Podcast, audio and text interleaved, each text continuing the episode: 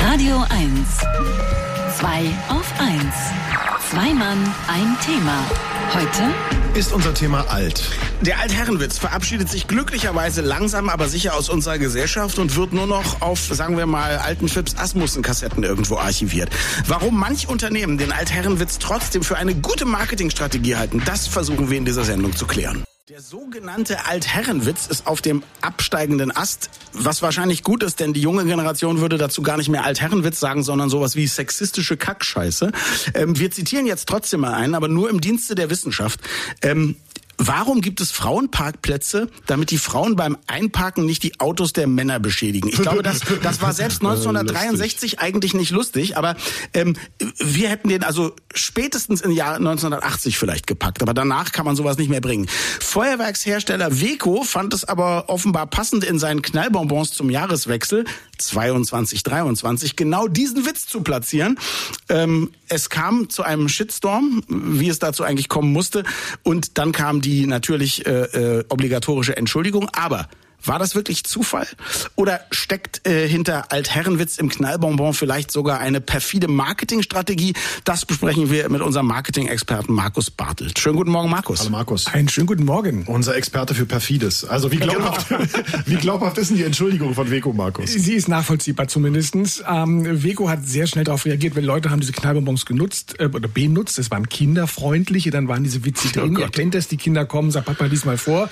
Und dann musst du so ein Ding da raushauen beziehungsweise beißt dir auf die Lippe und sagst, äh, der ist auf Englisch, den kann ich dir nicht vorlesen. Genau, hier steht, äh, komm, geht ein Zyklop zum Augearzt zum oder so. Ja? So, genau. also das wurde fotografiert, das wurde getwittert, unter anderem auch von Jan Delay und ähm, daraus hat sich dann eine Welle ergeben und ähm, Vico hat dann auch ganz schnell reagiert und sagte, sorry Leute, das war ein Versehen, denn wir haben vor über fünf Jahren ist uns das Problem mit diesen Witzen schon bewusst geworden und wir haben die verändert, also die gibt es eigentlich gar nicht mehr, aber Feuerwerk wird nicht schlecht und wir lagern natürlich noch alte Chargen und die sind in den Handel gekommen und deswegen waren da noch diese alten Witze, diese alten Sprüche drin. Jetzt kann man sich die Frage stellen, vor fünf Jahren war 2017. Fand das da noch jemand lustig? Ob das da noch jemand Na, ich, ich habe eine ganz andere Frage. Also alte Charge hast du gerade gesagt. Offensichtlich sind bei Weco auch noch die alten Chargen, Knallchargen, würde man in diesem Fall sogar sagen ja, können. Passt ja. Am, äh, äh, am, am Ruder, weil, jetzt mal ehrlich, äh, glauben wir denen das mal? Vor fünf Jahren haben wir das schon bemerkt und haben die Sprüche geändert.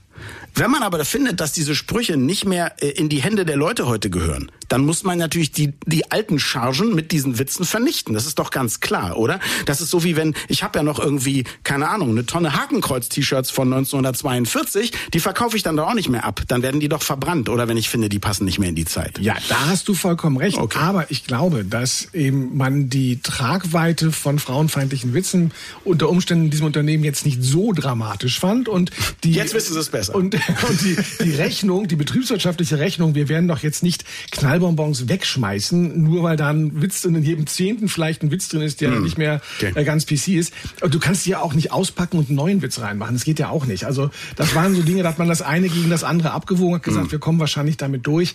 Hat nicht geklappt, dumm gelaufen, aber der Schaden ist schnell begrenzt worden. Hm. Und, und, und ich meine, der Schaden, der wird ja spätestens nächstes Jahr Silvester auch wieder vergessen sein. Weil mal ehrlich, wenn man irgendwie was mit Knallbonbons machen will oder so einem Quatsch, dann hat man ja nicht viel Alternativen. Also ich meine, können sich die Weko-Leute da nicht entspannt zurücklehnen und sagen, ja, blöd gelaufen? Ja, die Frage ist nur, wie viel Knallbonbons aus den alten Chargen noch im Umlauf sind. Dann wiederholt sich das jetzt nämlich jedes Jahr. Ähm, aber im, im, Grunde genommen ähm, ist das, glaube ich, irgendwann sind die weg und dann ist das Thema durch. Die Witze sind ja auch sonst nicht viel besser in diesen Knallbonbons, nee. das weiß man eigentlich auch schon. Das die sind, sind humorfeindlich. Jetzt, ja, das sind jetzt keine Schenkelklopfer, äh, sondern das ist eher, wo man so müde das Gesicht verzieht. Mhm. Und ähm, ähm, deswegen, also ja, ist wieder so ein bisschen viel Wind vielleicht nur um eine, um eine Kleinigkeit gewesen. Besser sind, ähm, besser sind, äh, finde ich, unfreiwillige Witze in chinesischen Glückskeksen, also die, die ich die ich nicht als Gag-Keks, sondern als ernsten Glückskeks bekommen habe, da stand einfach drin, Geld kann Liebe kaufen. Und dann, äh, äh, und dann habe ich, da hab ich gedacht, das ist natürlich eine falsche Übersetzung. Hab umgedreht auf Englisch, Money can buy love. Der hängt jetzt bei mir am Kühlschrank. Einfach, dass ich mich dran erinnere, wenn ich wieder in meinen romantischen Beziehungsidealen verschnelle. Aber ähm, so, jetzt, ähm, jetzt hast du gerade gesagt, äh, also jetzt, jetzt kann man sagen, der Shitstorm ist vielleicht auch nicht die beste, aber heute die oft am meisten vorkommende Form der Auseinandersetzung mit solchen Dingen. Also es gibt ja die eine Sache zu sagen, Mensch, das gefällt mir nicht, hier möchte ich nochmal drüber reden, änder das bitte.